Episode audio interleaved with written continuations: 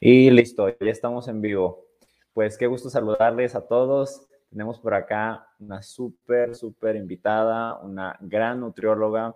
Eh, Sabi, muchísimas gracias por, por estar aquí, por aceptar esta invitación. Sé que tienes muchas cosas que hacer y bueno, que te hicieras este espacio con, con nosotros, aquí conmigo, me llena de entusiasmo. Y, y, bueno, pues bienvenida a este espacio. ¿Cómo estás? Bien, Antonio. Mira, tú di rana y yo brinco. Ya sabes que para mí siempre es, un, es un gusto platicar, colaborar, eh, idear cosas juntos. Así que me encanta estar acá. Gracias, Avi. Sí, te, he visto muy, muy, a pesar de que hemos estado súper distantes y casi no, no, hemos platicado mucho, este, sí te veo de un lado para otro en redes sociales, haciendo tus, este, tus eventos virtuales y a mí me parece fascinante siempre todo, todo lo que haces. Eres una gran promotora de, del ejercicio profesional y, bueno, creo que necesitamos más sabios en, en esta profesión. Así que, pues, eh, comentarles, darles como la, la introducción a todos los que se están conectados. Bienvenidos, bienvenidas sean a este espacio. Este, vamos a hablar eh, acerca de la trayectoria de Xavi, acerca de todo lo que, lo, bueno, a lo mejor lo no tan bueno, acerca de un camino pues lleno de, de, éxitos también, porque hay que decir que dentro de todo tu, tu, currículum, de toda tu trayectoria, has alcanzado, has logrado muchas cosas que en lo personal son gran inspiración. Y estoy seguro que no solo para mí, sino para muchos nutriólogos, nutricionistas, en, Latinoamérica y en España eh, también lo, va a hacer. Entonces, pues, a ver, vamos a, vamos a comenzar un poquito, Sabi. Cuéntanos quién es Sabi. Ah, pues si tuviera que utilizar una sola palabra para describirme, describirme sería hiperactividad. Okay. Soy una persona hiperactiva, hiperactiva clínicamente, o sea, con diagnósticos psiquiátricos de hiperactividad. Entonces, para los que me ven y después dicen, ay, eso sabe, le escribo y no contesta, no mando mensaje, una disculpita, porque eh, soy muy dispersa. Además de eso que soy y quién soy, pues soy una eh, nutrióloga mexicana. Yo estudié nutrición en 1999. Ok. Entonces ya cuando lo vemos así, yo estudié nutrición el siglo pasado. Eh, estudié en, la Universidad Autónoma del Estado de México y en ese momento en Toluca eh, y en el Estado de México realmente eh, había muy pocas escuelas. En Toluca era nada más, la Autónoma era la única universidad que ofrecía nutrición y si no estudiabas ahí, no había lo que hoy hay de oferta educativa, que hay para tirar universidades para arriba. Y, este, y en ese momento, pues yo no sabía que quería estudiar. O sea, yo tenía como un conflicto existencial porque justo por mi hiperactividad, yo quería hacer todo, quería estudiar derecho y administración y mercadotecnia y, este, y relaciones internacionales y medicina y quería estudiar pedagogía y traductor intérprete, y total que quería hacer todo. Y un día mi mamá me, me, me, enseñó el folleto de la carrera de nutrición y dije, esto tiene todo. O sea, tiene toda la parte de educación, tiene la parte clínica, tiene la parte de, de, comunidades, tiene la parte también de derecho por todo el tema de seguridad alimentaria y de soberanía. Entonces dije, esta es, esta es la carrera. Y eh, la nutrición ha sido una, una de mis mejores decisiones. Nunca me he arrepentido de ser nutrióloga. Y justo por la propia carrera es que me ha dado la oportunidad de crecer también personalmente. Eh, terminé yo la licenciatura y luego, luego entré a la, a la maestría. Entonces estudié la maestría en ciencias de la salud y eh, te vas dando cuenta de que pues muchas veces los grados académicos son importantes, pero no son lo único importante. Claro. Entonces, hay que entrarle a todo. Yo trabajé en comedores, trabajé en, eh, en servicio de alimentos, en comunidades. Eso no me lo sabía, ¿eh? yo también trabajé en comedor. Muy y no lo vuelvo a hacer. Es muy pesado, es que es, es, que es Mis respetos para las personas que trabajan, porque además es un área de la nutrición poco valorada, poco profesionalizada y súper necesaria. Todas las problemáticas que hay por resolver ahí adentro, ¿sabes? O sea, es, no, no acabas, no acabas. De hecho, fue mi primer trabajo. Mi primer trabajo fue en mm. servicio de alimentos. Yo trabajaba de 7 a 3. Bueno, parecía que yo trabajaba de 7 de la mañana a 7 de la mañana. Sí, pues porque realmente el trabajo es muy pesado en servicio de alimentos. Claro. Y sí, dime. No, no, no, te iba, a decir que, que, me siguieras contando, porque la verdad yo tuve ahí algunas anécdotas que la verdad no me quiero ni acordar. Es que es un trabajo bastante demandante, ¿eh? O sea, y bueno, por lo menos aquí en Guadalajara sí hay algunos comedores industriales que a cada rato están contratando nutriólogos jóvenes, obviamente que tengan la fuerza y la energía para, para aguantar jornadas laborales tan pesadas, porque al final terminas hasta en losa, o sea, lavando los trastes, aunque sea supervisor de servicio. Y de hecho, justo en, esa, en ese momento, o sea, todos los que, o sea, yo fui la cuarta generación de nutrición. Entonces, no había tantos trabajos ni tan, no había tanto reconocimiento del trabajo del nutriólogo y la mayoría pasábamos por ahí. Y me di, o sea, fue mi primer empleo y te das cuenta de que un montón de cosas que no te enseñan en la universidad, o sea, en la universidad te enseñan a hacer cálculos, pero ahora ponlo en un menú cíclico y sácale costeo y este y que y además haz que las cosas pasen y aprende a hablar con tisanería y terminas en ese momento yo trabajaba en el comedor, era un servicio subrogado Después, cuando terminé la maestría, entré eh, a un centro médico de alta especialidad en Toluca también. Yo era parte del equipo del departamento de nutrición y teníamos una, eh, yo estaba a cargo del piso de, de medicina interna, pero además el servicio de nutrición tenía también el servicio del comedor, tanto para pacientes como para el personal.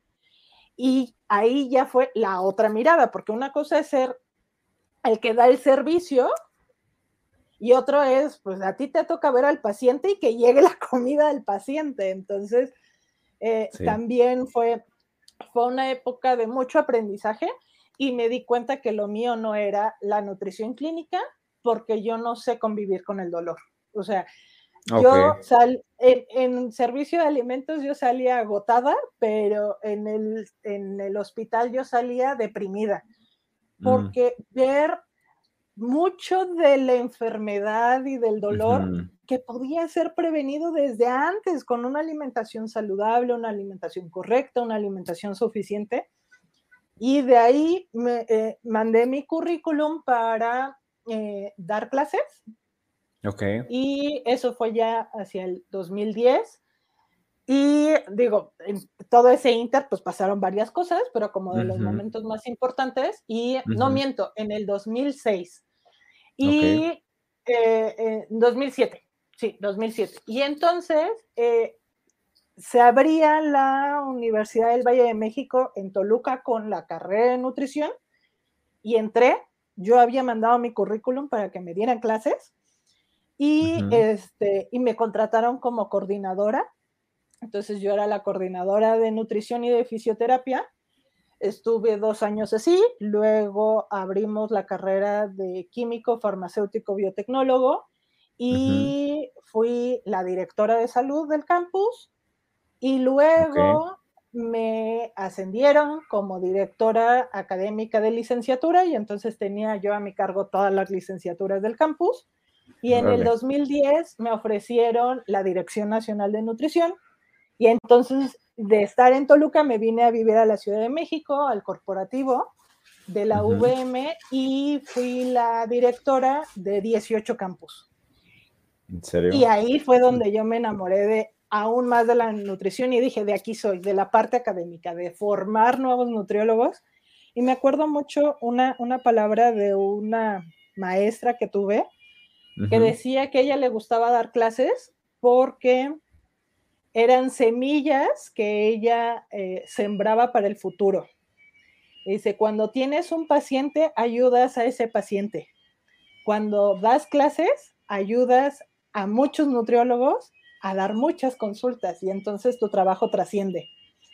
Y, eso es realmente el amor que tengo. Yo no podría haber sido nutrióloga, pero tampoco podría estar dedicándome a otra cosa que no fuera la educación.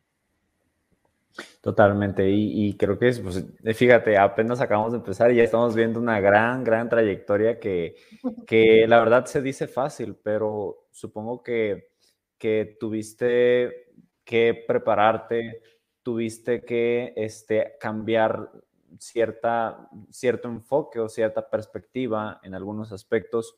Ahora, por ejemplo, en este punto, ¿tú cómo, cómo distingues o qué diferencias encuentras entre trabajar, no sé, por ejemplo, en una institución y tú tener tu propio proyecto y dirigir y, coordinar y hacer eh, lo de muchas personas quizás, pero ahora de, de este lado? ¿Cómo haces esta distinción?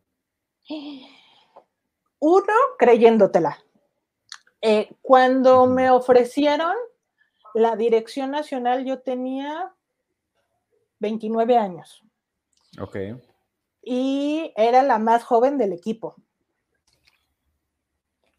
Y la, que fue mi jefa en ese momento, pues ve mi currículum así como que sí, tiene muchas competencias, pero está muy chiquita. Mm. Y una de las primeras cosas que tienes que hacer es que la edad está acá. Entonces, este, eh, uno de los, de los, del síndrome del impostor es, pues a lo mejor sí tengo una maestría y un currículum, pero si no me la creo, nadie más se la va a creer y nadie más me va a dar la oportunidad. Y me acuerdo así clarísimo que de hecho crearon muchos de los puestos que yo he tenido, los han creado para mí, o sea, para que yo mm. pueda trabajar en las universidades o en las instituciones, los han creado para mí. Y eso me llena de orgullo, pero también de mucha responsabilidad, porque están apostando por ti, no por el puesto, por la persona. Y me acuerdo que en ese momento la que fue mi jefa, que además es una gran amiga y una gran mentora, este, me dijo, pues, ¿qué tienes tú para ofrecerme, no? O sea, y, y el tener la convicción de lo que tú eres y de lo que tú aportas marca la diferencia. Y muchas veces nos quedamos con, es que no tengo este, mucha experiencia o no sé muchos idiomas o a lo mejor no tengo tal figura o tal espacio o tal estatura o tal formación, pero si nosotros mismos nos decimos a nosotros no, va a ser la respuesta más sencilla que obtengamos, ¿no?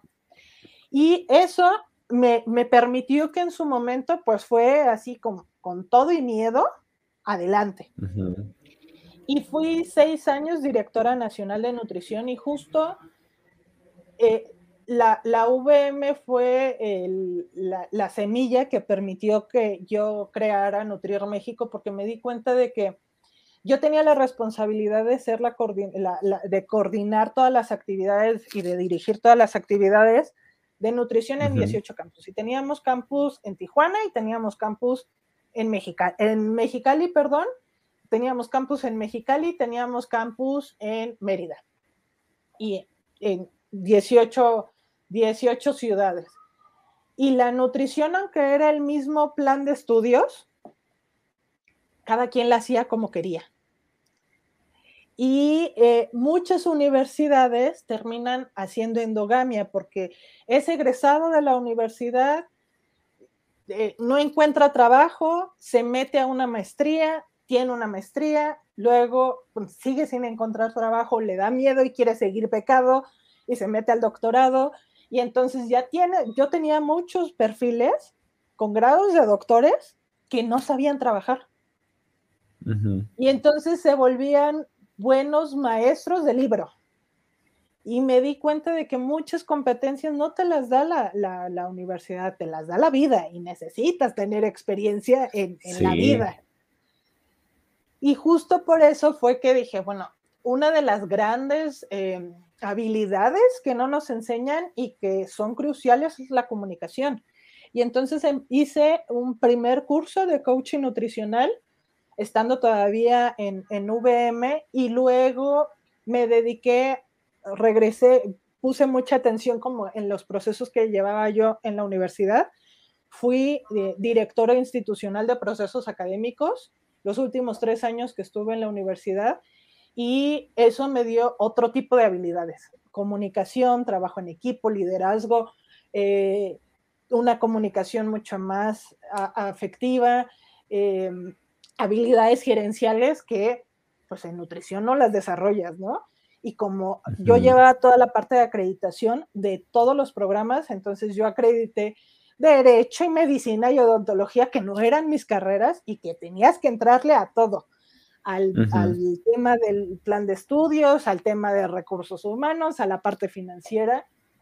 Y llegó un momento en que dije, pues esto cada vez me está alejando más de, de mi carrera, de la nutrición, y yo quiero seguir siendo nutrióloga, y fue que tomé la decisión de salir y justo con, esta visión de trabajo en equipo y de trabajar por proyectos y de desarrollar competencias que no tenemos en nutrición, fue que consolidé ya la parte de Nutrir México como una comunidad, una plataforma para empoderar a los nutriólogos. Porque yo, o sea, yo soy una enamorada de mi carrera, pero también del trabajo que hacemos.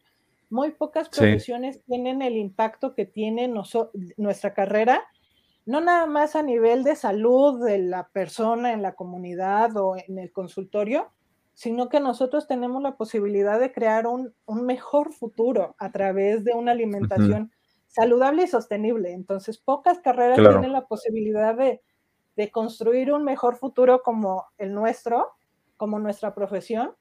Y, y creo que eso no, no nos lo enseñan tampoco con tanta fuerza en la universidad. Entonces, ay, ¿para qué vas a estudiar nutrición? No hay trabajo. ¿Para qué vas a estudiar nutrición? Hay muchos nutriólogos. ¿Para qué vas a estudiar nutrición si solo vas a, hacer dietas y a bajar gorditos? Pues, ¿para qué quieres estudiar nutrición? Porque México lo necesita. México es el cuarto país a nivel mundial con la menor cantidad de nutriólogos versus población. Ahí están los resultados que tenemos. México sigue necesitando nutriólogos. Claro, y creo que, fíjate, sabe, yo creo que a, lo mejor eh, también te ha llegado como este, este pensamiento, ¿no? Pero yo creo que la mayoría de los nutriólogos, eh, y no solamente en México, sino en Latinoamérica, y también incluir a, España, no, no, no son como conscientes de lo que representa la profesión, ¿no? O sea, del impacto tan tremendo. O sea, se pueden, se pueden desarrollar tantas cosas, se puede generar tanto impacto de tantas maneras, de tantos enfoques, que creo que, que creo que su mente quizás está o está muy saturada o a lo mejor no están como enfocando la atención en donde realmente están las problemáticas. ¿Tú qué opinas de esa parte? ¿Cómo ves que está a nivel de, mentalidad o de proyección el, nutriólogo de hoy? Mira, yo creo que de entrada en México, la nutrición sigue siendo una carrera muy joven. O sea, el próximo año se van a cumplir apenas 50 años de la formación de licenciados en nutrición en México. Eh, la carrera empezó a nivel licenciatura en el 72 y para 1992 había seis escuelas de nutrición. Hoy hay 300 escuelas de nutrición. Pero si lo vemos en cuestión de personas, de nutriólogos persona, es un nutriólogo por cada casi 3.000 habitantes. Entonces, si lo hacemos como por 10.000 habitantes, son tres nutriólogos por cada 10.000 habitantes, un poquito más, aproximadamente. Por eso siempre es la insistencia de que México necesita nutriólogos. El problema es que no hay plazas y muchas de las plazas es, eh, ¿para qué voy a contratar a un nutriólogo si puedo mantener un servicio de nutrición con pasantes, no? Y creo que nos ha tocado y más en Guadalajara, esa situación es súper prevalente, porque hay muchas escuelas de nutrición en Guadalajara.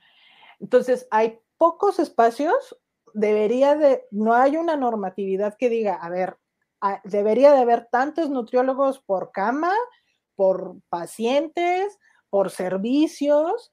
Eso en el tema de nutrición hospitalaria, que lo vimos ahora con la pandemia, eh, las cifras de desnutrición hospitalaria abarca cerca del 80%, hasta el 80% de los pacientes hospitalizados. Eh, el tema de servicios de alimentos es algo que deberíamos de impulsar y servicios de alimentos hay en escuelas, en empresas, en instituciones, este, en, industrias, hay en muchos lugares. El otro tema en industria alimentaria, mucho de lo que se ha generado es una campaña antiempresa, cuando lo que deberíamos estar haciendo como nutriólogos es estar pidiendo que más empresas contraten nutriólogos para generar mejores productos, productos innovadores, pero también nutriólogos este, que den respuesta a, mejores productos.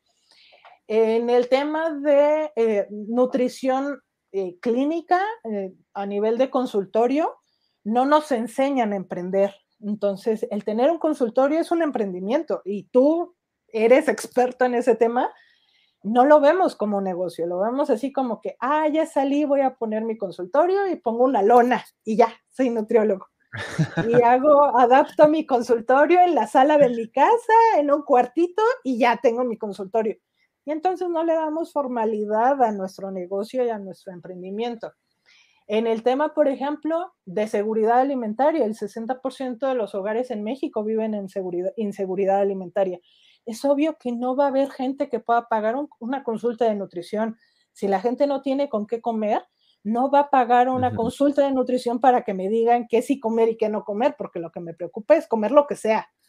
Entonces, creo que hay muchas áreas, desarrollo de nuevos productos, el tema hacia el medio ambiente, eh, el tema de software, de aplicaciones para el cuidado de, un mejor estilo de vida eh, en industria alimentaria, en comunidades, eh, eh, en grupos poblacionales en donde a lo mejor pues no voy a poder trabajar en mi consulta, pero pues puedo trabajar en una, en una escuela. Si todas las escuelas primarias tuvieran nutriólogos, faltarían nutriólogos.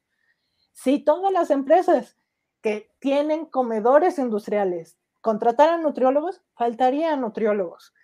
Si todos los hospitales contrataran nutriólogos para los servicios de nutrición clínica, en donde el nutriólogo hiciera sus diagnósticos nutricios y sus intervenciones nutricias, y no nada más siguiera las indicaciones del médico, faltarían nutriólogos. Entonces, hay mucho que necesita el país de nutrición, pero también nosotros nos tenemos que ir creando esos, esos esos lugares. Ese ha sido uno de mis, de mis retos y uno de mis aprendizajes, crearme los puestos. O sea, hacer ver que se tiene la necesidad, o sea, que se debe de y crearte el puesto.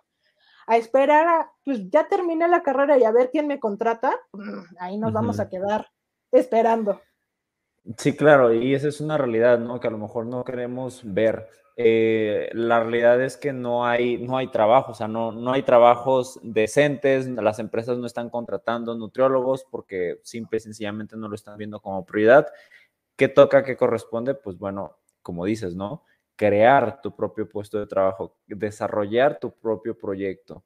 Ahora, también entiendo que no todos tienen las habilidades eh, que se pueden hacer, que se pueden construir, que se pueden desarrollar, pero eh, y, ligando todo esto, por ejemplo, con, con, tu experiencia, ¿qué consideras que le hace falta al nutriólogo para poder decidir y, y, decir, ¿sabes qué? Pues si el mundo allá afuera no me está dando la oportunidad, yo la voy a crear. Así como tú dijiste con Nutrir México, ¿sabes qué? Vamos a hacer el proyecto Nutrir México y, y vienen cosas grandes de esto. ¿Qué crees que les hace falta?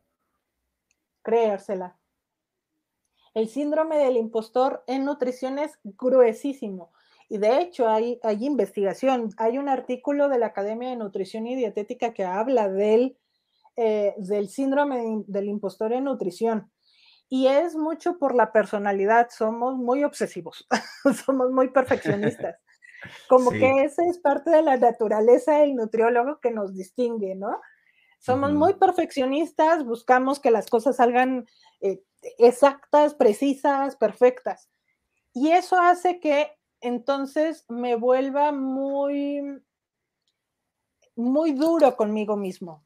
Y entonces digo, ay, es que el tema de este, me, dio mucha risa ver un, comentario de, Jorge Rosales, de Jorge Rosales de, de, de Nutriequipo, que decía, este, para las nutriólogas y nutriólogos que han caído en la venta de ollas. y que dice, no les dicen de qué se trata, pero terminas vendiendo masajes, vendiendo ollas, vendiendo jugos, eh, contratan, me, ha tocado ver entrenadoras o fitness eh, eh, influencers que se vuelven famosas porque se dedican a hacer ocho horas de gimnasio y ese es su trabajo, estar en el gimnasio, y terminan contratando nutriólogas. Y entonces dicen, te vamos a vender el reto de no sé qué, y tengo mi equipo de nutriólogas. Cuando dices, no debería de ser la influencer la que contrata nutriólogas. Pero justo como no nos la creemos, entonces aceptamos lo que sea. Y está bien aceptar lo que sea cuando uno va empezando, pero no podemos aceptar lo que sea después de un año, después de cinco años. Debemos de, de creérnosla. Y la otra es que no nos especializamos. Y la especialización es lo que va a marcar la diferencia. Entonces, te puedes volver un referente porque eres bueno o porque eres barato. Y pues para ser barato va a, llegar alguien que le pueda pagar menos y te voy a correr. o voy a contratarlo. En cambio, cuando te especializas, te vuelves bueno y entonces hay muy poca gente con la que puedes competir. Y esa, fue, esa fue mi apuesta, o sea, especializarme en el tema de educación, de comunicación, en el tema de estigma, de, de, educación nutricia.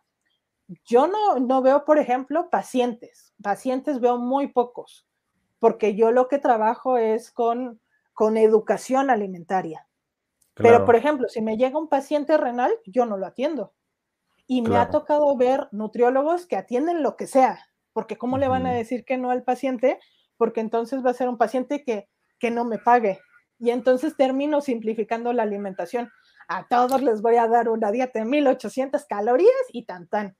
Entonces, el no creérnosla y el no especializarnos, creo que son como dos, grandes piedras que traemos que, nos impide avanzar.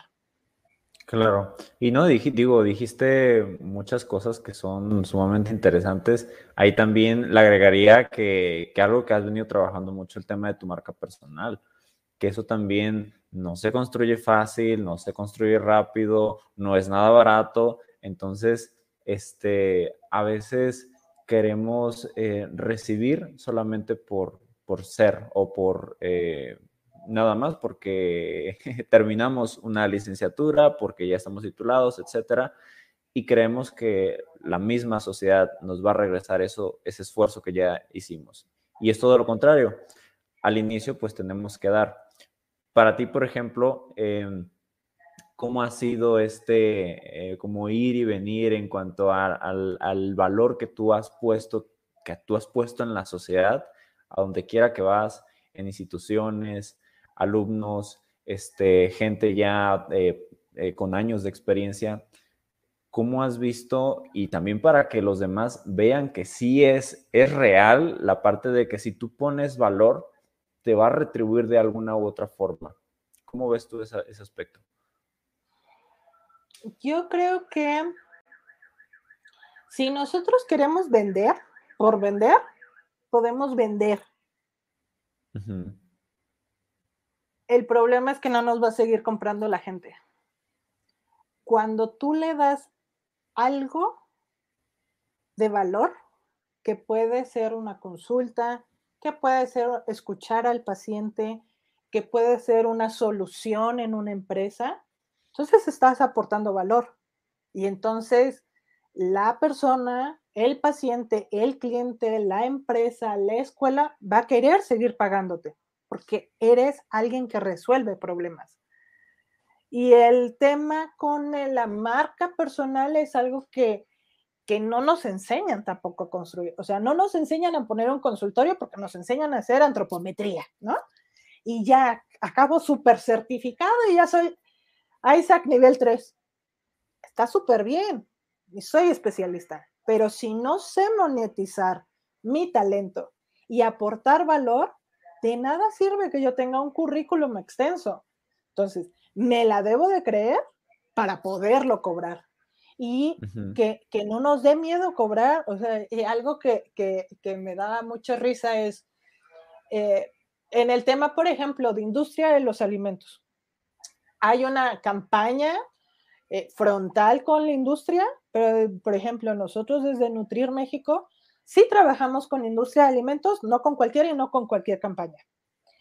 Pero no podemos decirle a la industria de alimentos, por ejemplo, ah, eres lo peor del mundo si no les estamos resolviendo. Lo que necesitamos es que creen mejores productos. No puedo yo decir, ah, es que las universidades están súper mal y, eh, no se están formando. Eh, los nutriólogos con las competencias adecuadas. También damos consultoría a universidades para diseño, rediseños y acreditación. Entonces, no puede ser una persona que se queje sin ofrecer una solución.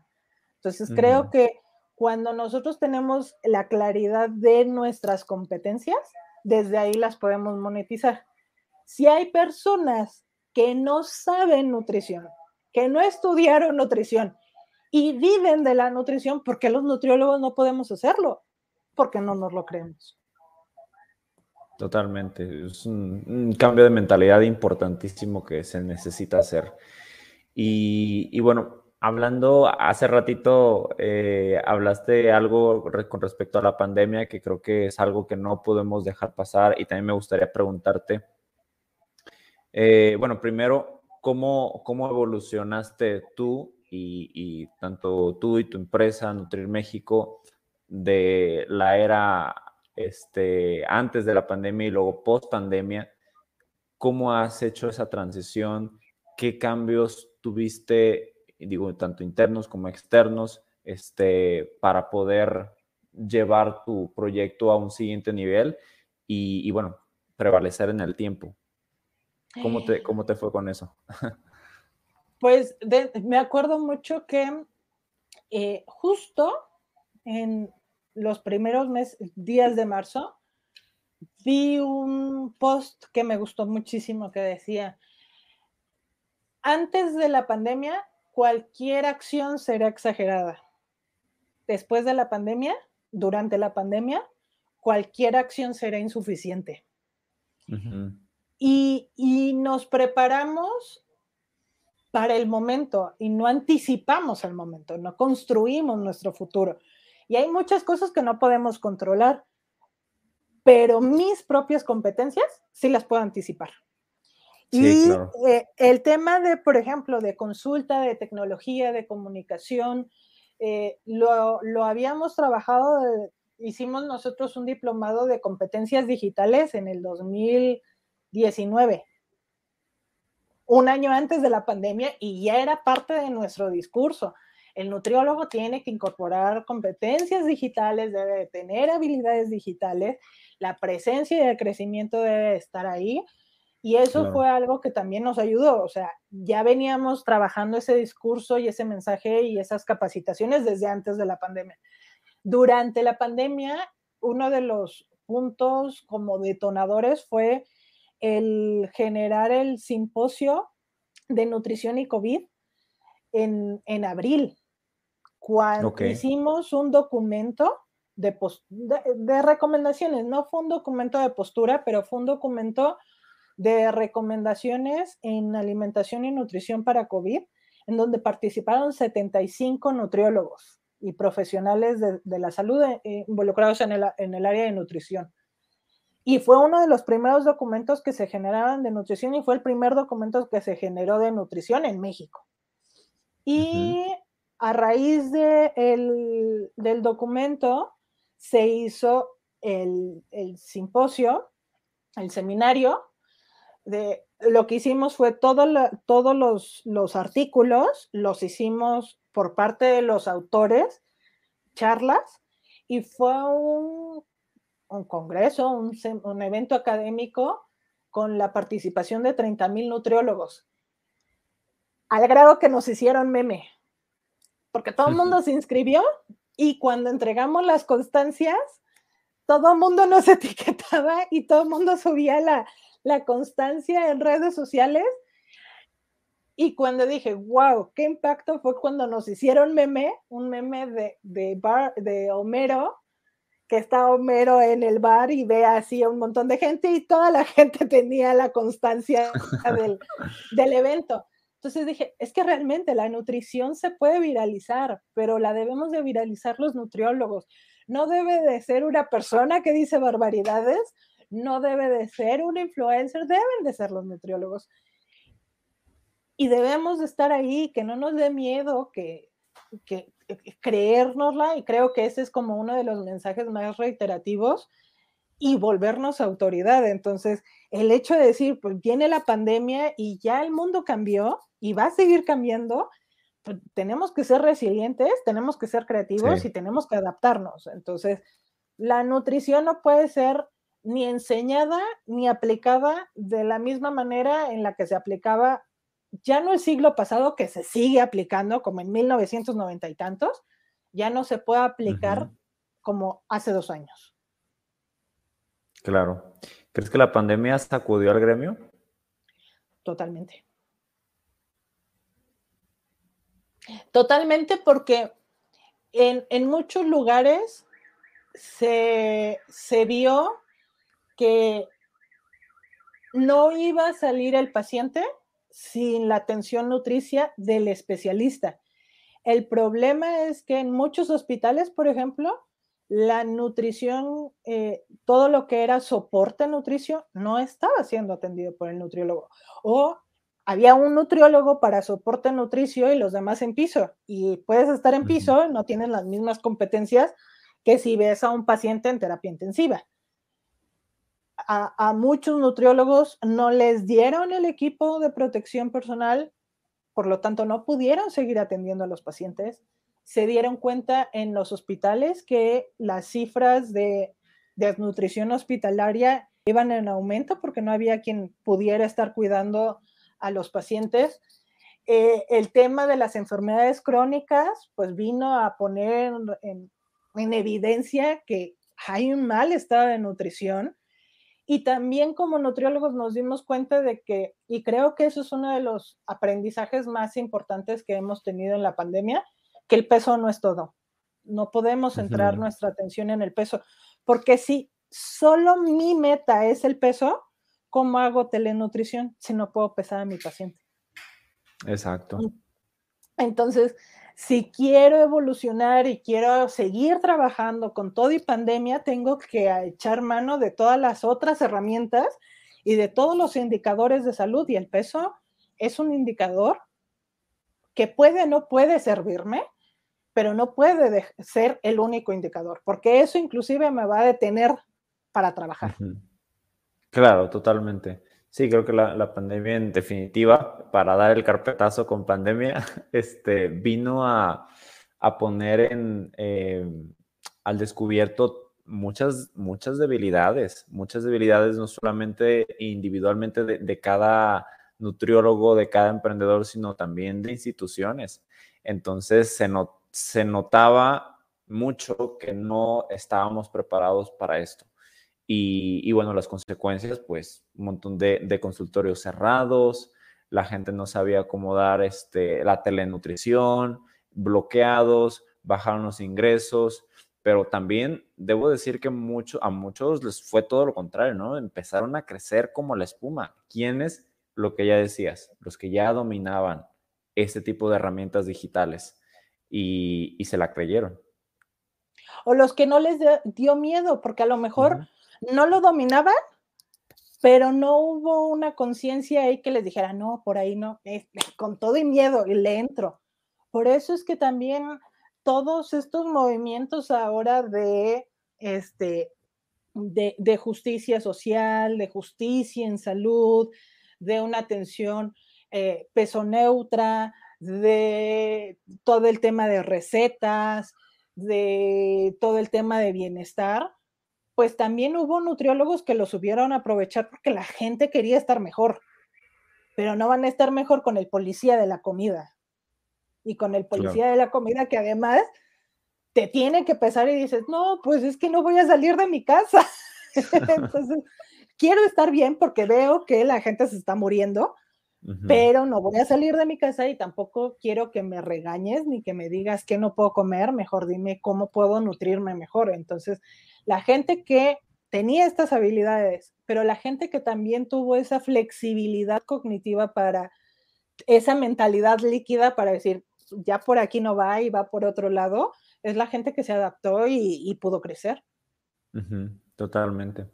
Ahora, Sabi, cuéntanos un poquito acerca de, Nutrir México. Vimos por ahí que, cambiaste imagen, que ya andas renovando el branding. Cuéntanos qué, cambios ha habido, este, hacia dónde lo estás, lo estás dirigiendo, por qué el cambio de imagen. Cuéntanos un poquito de, toda esta renovación que, estás haciendo. Mira, el, el 7 de septiembre fue mi cumpleaños cumplí 40 ah, felicidades. y cumplí 40 años.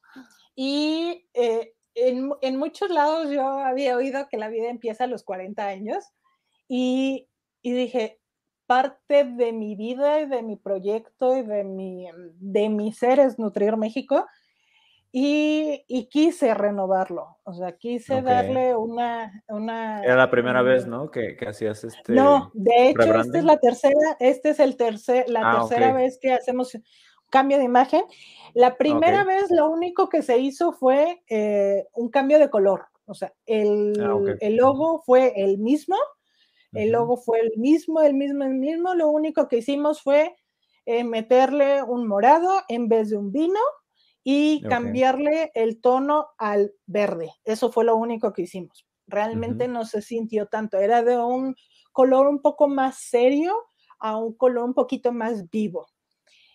Y, eh, y esa vez cuando hicimos el cambio fue después de haber visto la, la película de Coco, que yo decía, es que así es México, lleno de colores.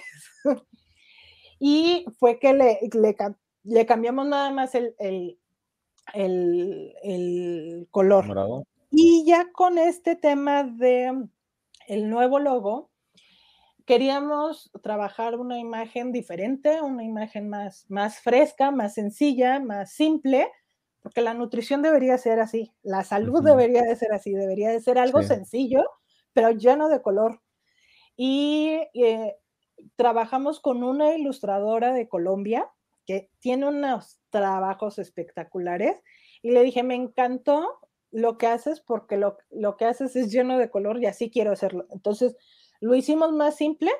También eh, eh, consultamos a una, una especialista en, en imagen corporativa y en todo el tema de branding.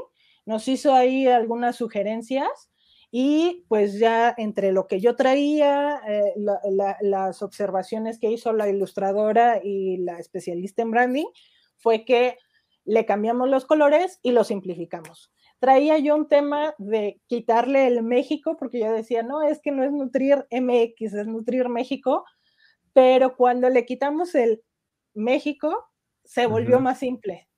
Y entonces al final sigue siendo Nutrir México, pero de una manera más sencilla.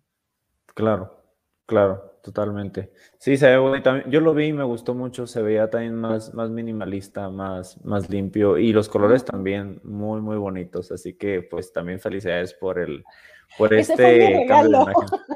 Sí, ah, qué bueno. Qué bueno, ¿no? Pues eh, quedó bastante bien, ¿eh? Muchas gracias. Quedó, quedó súper padre. Y cuéntanos un poquito, Sabi, este, con respecto a eh, esta parte donde ya transicionaste como emprendedora. Nos platicaste hace un momento que estabas en diferentes instituciones, que tenías un cargo bastante importante, que aprendiste mucho, que te desarrollaste mucho como persona, como emprendedora, que aprendiste demasiadas habilidades. ¿Cómo fue que, lo, pudiste llevar a, Nutrir México y, cómo es que sigues aprendiendo constantemente? Cosa que, que aquí hago paréntesis, los nutriólogos deben de hacer. ¿Cómo fue para ti? Mira, yo el puesto que tenía era un puesto eh, corporativo, o sea, yo, yo trabajaba en el corporativo en, en, en, VM, era un puesto directivo de, no de los más, de más alto nivel, pero sí era de, de alto nivel, y, este, y tenía un muy buen sueldo. Y el haber tomado la decisión los primeros días de haber renunciado, eh, me, me, dolía en la quincena, o sea, de decir, ay, ya no me llega la quincena como me Fue cuando nos vimos allá en, en, fue cuando nos vimos en Campeche, ¿no? exacto. Sí. Ah, ok, ok.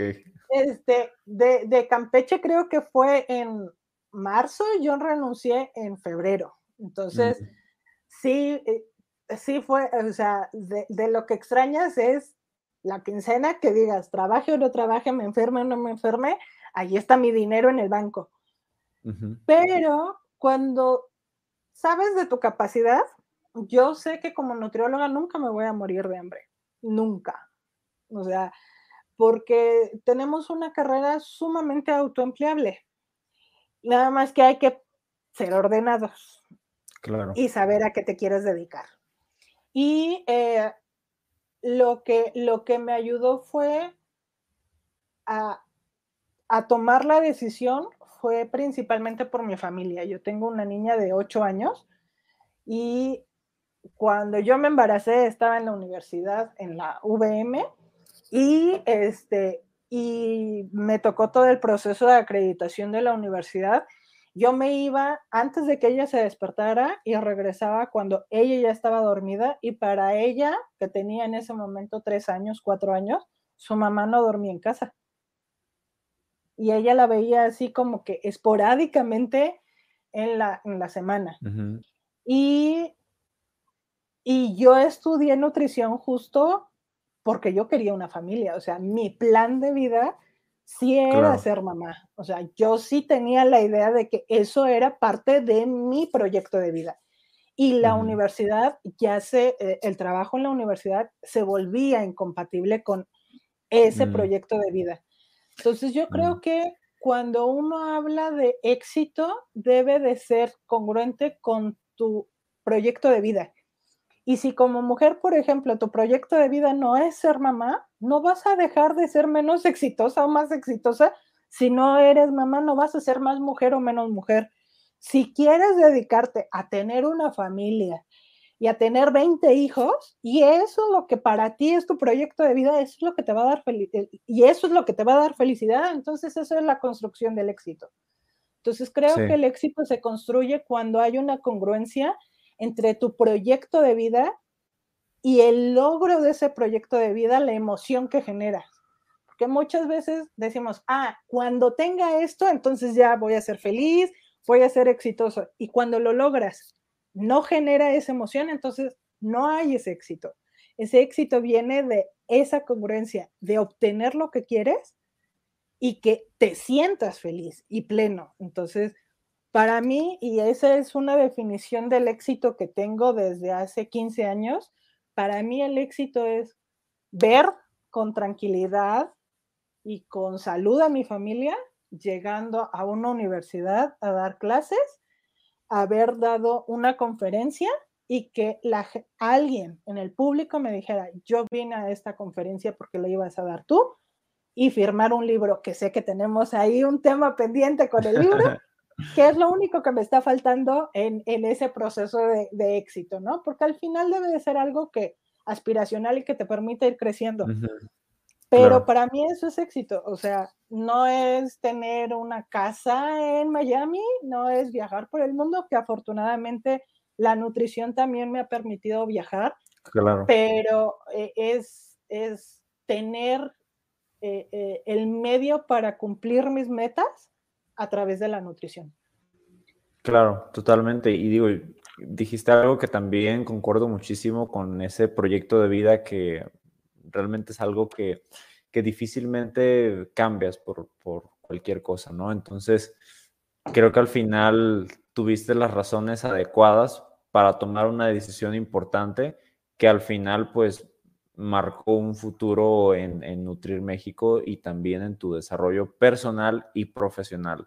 Así que creo que que, pues e, esto fue por algo eh, beneficioso para, para, tu startup, para Nutrir México y bueno, también obviamente a raíz de eso, pues eh, todos estamos disfrutando de ese impacto que estás generando en, el gremio.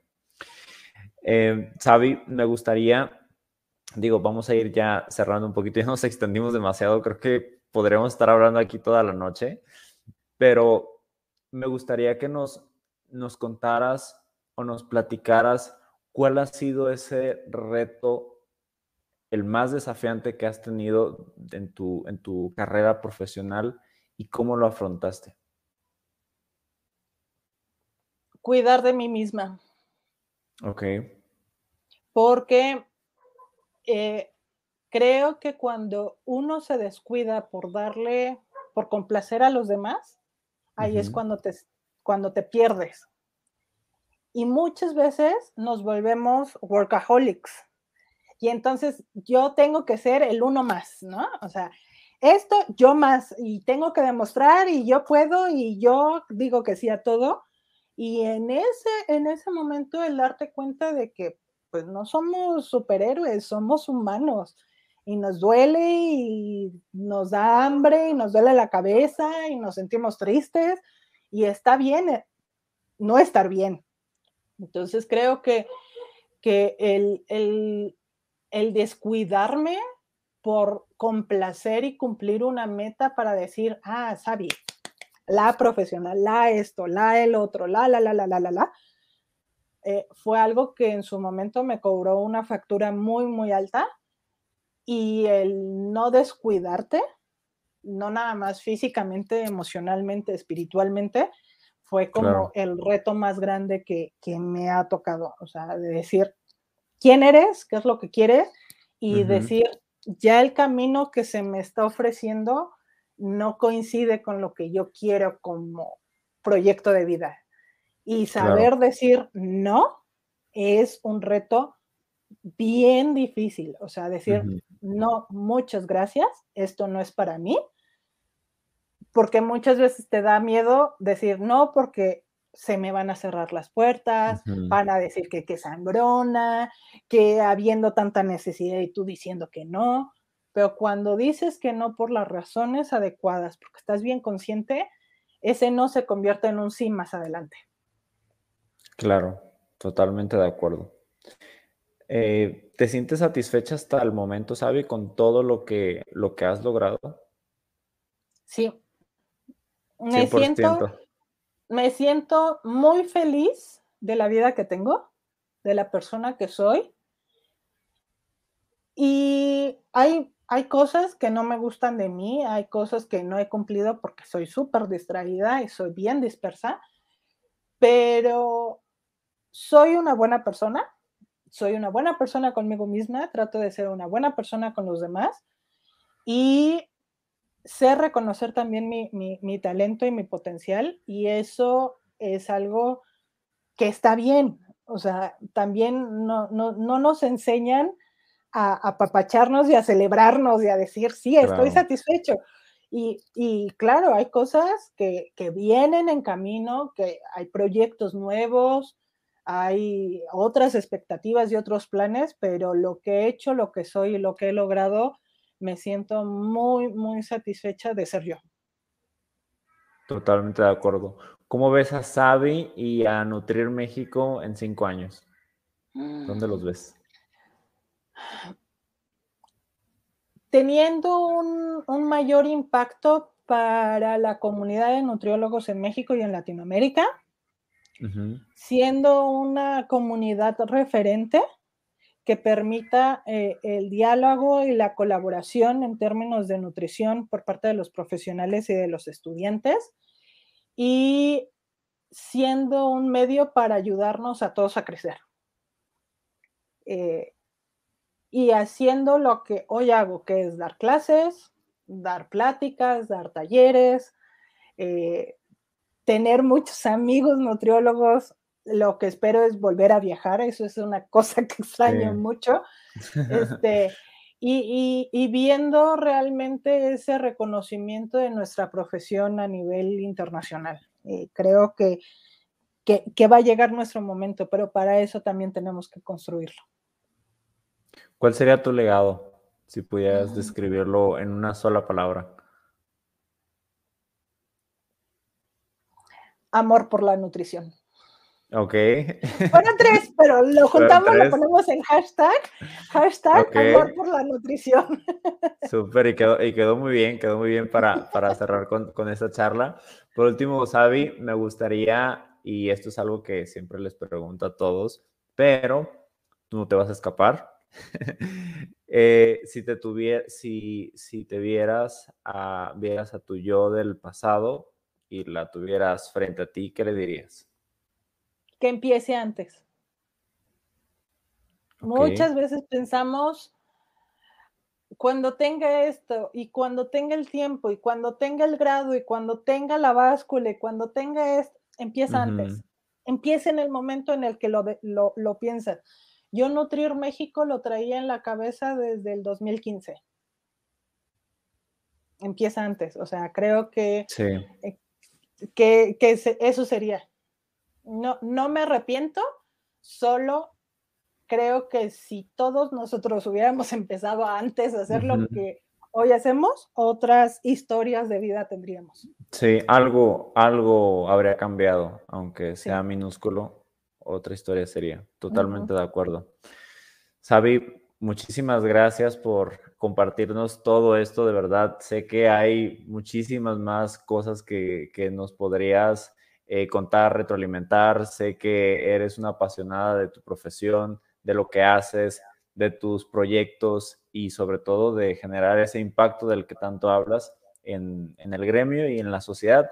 Así que pues yo más que feliz de, tenerte aquí en este espacio. Espero que, nos veamos muy pronto, ya en presencial, ya en algún evento, que, en, que, también en, alguna, en algún momento tenga la oportunidad también de ver, de ver tu libro. De verdad es algo que, espero, espero mucho.